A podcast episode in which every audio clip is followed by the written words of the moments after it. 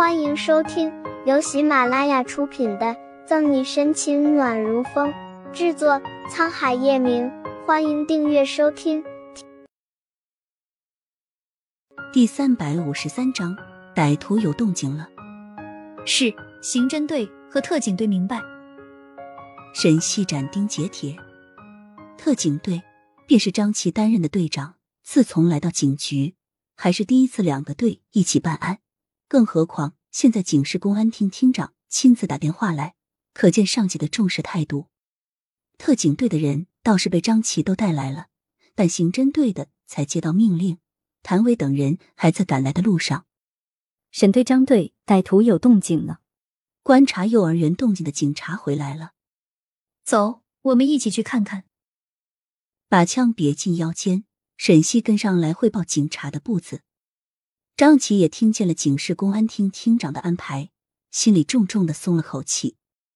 有了沈西的加入，他成功营救人质、破案的把握都大多了。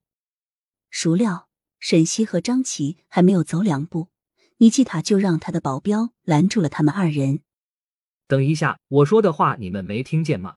让你们先拖着歹徒，等国际刑警来了再说。尼基塔先生，我知道你担心你的女儿。但时间越拖下去，营救的难度就越大。张琪急得满头大汗，鉴于对方的身份特殊，他又不能用硬的。就是因为情况紧急，你们才不能轻举妄动，不然惹恼了歹徒，他伤害童童怎么办？尼基塔寸步不让。尼基塔先生，你外面的警察听着，我知道现在你们把我围得滴水不漏，甚至不知道。有多少把狙击枪子弹上膛？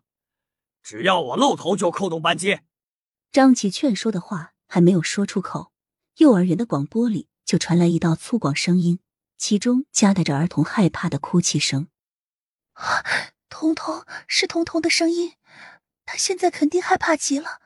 老公，你快想想办法救救他！保存有一丝理智的简卓如听见彤彤的哭泣声，不淡定了，着急的哭了起来。现在最担心的是童童千万别发病。相反，躁动不安的尼基塔冷静了下来。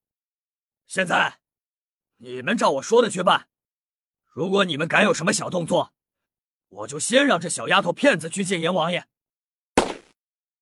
为了起到威慑作用，歹徒不知朝什么地方开了一枪，枪声回荡在广播里，童童的哭声也更加的大了。沈队，你怎么看？张琪凑到沈西的旁边，瞳孔微微一眯。沈西抿了抿唇，歹徒身边不仅有一车煤气罐，还有枪，事态比我们想象的麻烦多了。答应他，什么都答应他，只要能保证童童的安全，他要的我通通都给。听完歹徒的要求，尼基塔想也不想的催促着沈西应承下。简卓如脸色苍白，也拉着沈西的衣袖：“是啊。”两位队长，你们和歹徒说，他要的我们都可以给他，只要他放了童童。一千万美元一架直升机，只要能换童童安全，对尼基塔来说不过是拔根汗毛，不值一提。尼基塔先生，你别激动，我们会想出办法救童童的。交代谈判专家怎么和歹徒周旋，沈西安抚着尼基塔和简卓如。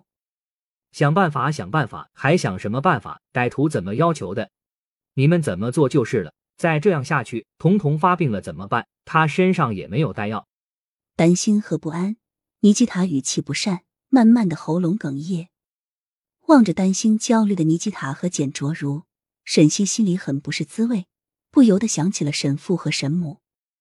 现在歹徒在的地方是什么位置？没时间管尼基塔夫妇。沈西让两个警察照看着他们，就过来询问张琪，指着刚从幼儿园园长那里拿来的平面地图。张琪紧皱着剑眉。歹徒劫持了孩子后，就跑进了广播室，煤气罐停留在操场上。张琪在地图上画了个圈。根据园长所说的，广播室只有一扇窗户，而且狙击手侦查过了，这个歹徒很狡猾，他进去后便将窗帘拉上了。要想一枪击毙，困难很大。本集结束了，不要走开，精彩马上回来。